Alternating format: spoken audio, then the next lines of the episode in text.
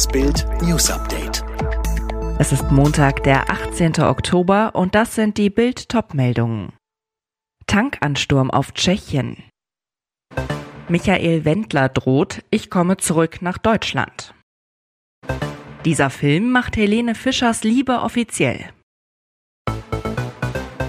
Die Inflation schlägt weiter zu. Essen, Strom, Gas, Tanken, Bauen, Friseur, alles kostet in diesem Teuerherbst mehr und mehr. Laut Statistischem Bundesamt erhöhten sich die Verbraucherpreise erneut, diesmal um 4,1 Prozent im Vergleich zum Vorjahresmonat. Damit stieg die Inflationsrate diesen September erstmals seit Dezember 1993 über die 4 Prozent Marke. So heißt es zum Beispiel beim Tanken in diesen Tagen schon mal Schlange stehen für 43,9 Cent Preisunterschied.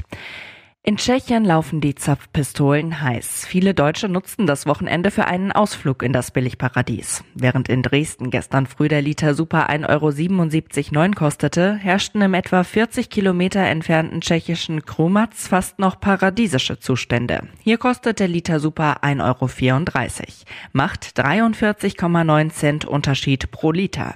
20 bis 30 Euro kann man so schnell sparen. Ob er diese Drohung wirklich wahr macht? Seit einem Jahr hat sich Schlagersänger Michael Wendler nicht mehr in seiner Heimat Deutschland blicken lassen. Auch für laufende Gerichtsverfahren reiste er nicht an. Seine Musikkarriere wurde nach Corona-Verschwörungstheorien für tot erklärt. Wendlers Rückkehr nach Deutschland schien ausgeschlossen. Doch jetzt kündigt der Sänger an, dass er sehr wohl wieder deutschen Boden betreten will und das schon sehr bald. Gegenüber Bild erklärt Michael Wendler, ja, ich komme zurück nach Deutschland. Nicht mit Wohnort, der bleibt die USA und nein, ich hatte niemals vor, meine Karriere zu beenden. Das haben immer nur andere behauptet. Wendler, ich bin mir sehr sicher, dass es im kommenden Jahr 2022 allen Grund zur Hoffnung gibt, wieder vollumfänglich musikalisch arbeiten zu können.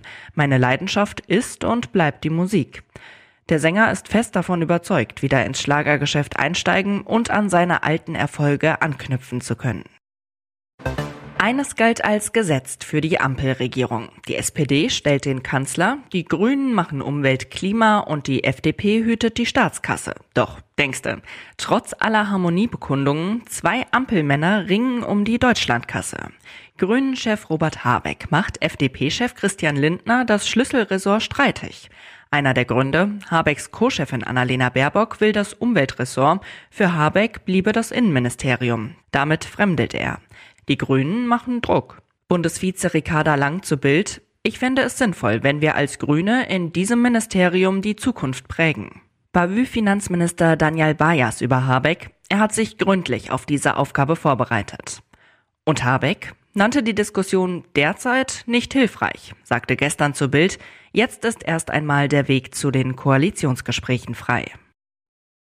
FDP-Chef Christian Lindner wehrt sich gegen Ampelkritik aus der Union. Im Bildtalk die richtigen Fragen stellte Lindner am Sonntagabend klar, die FDP werde keiner linken Regierung angehören, wie Unionsfraktionschef Ralf Brinkhaus dies behauptet hatte. Brinkhaus Vorwurf auf dem Deutschlandtag der Jungen Union, das Sondierungspapier von SPD, Grünen und FDP sei die strammste Linksagenda, die wir seit Jahrzehnten gehabt haben. Dazu erklärte Lindner, die FDP achtet darauf, dass unser Land nach vorne geht, aber nicht nach links driftet. Dass CDU-Chef Armin Laschet und Friedrich Merz das Papier gewürdigt hatten, sieht Lindner als Beleg, dass die Richtung stimmt. Der FDP-Chef wirft Brinkhaus einen Rechtskurs vor. Wenn man diese Politik der Mitte als stramm links betrachtet, wie Herr Brinkhaus, will man die eigene Partei vermutlich stramm rechts positionieren, so Lindner. Es ist ein Moment voller Magie. Helene Fischer steht mit ihrem Lebensgefährten Thomas Seitel im ZDF-Film Im Rausch der Sinne auf der Bühne in der alten Schildkrötfabrik Mannheim. Das Paar hält sich an den Händen, küsst sich zärtlich auf den Mund. 2,7 Millionen Zuschauer waren Samstag Zeuge, wie ihre Liebe offiziell wurde.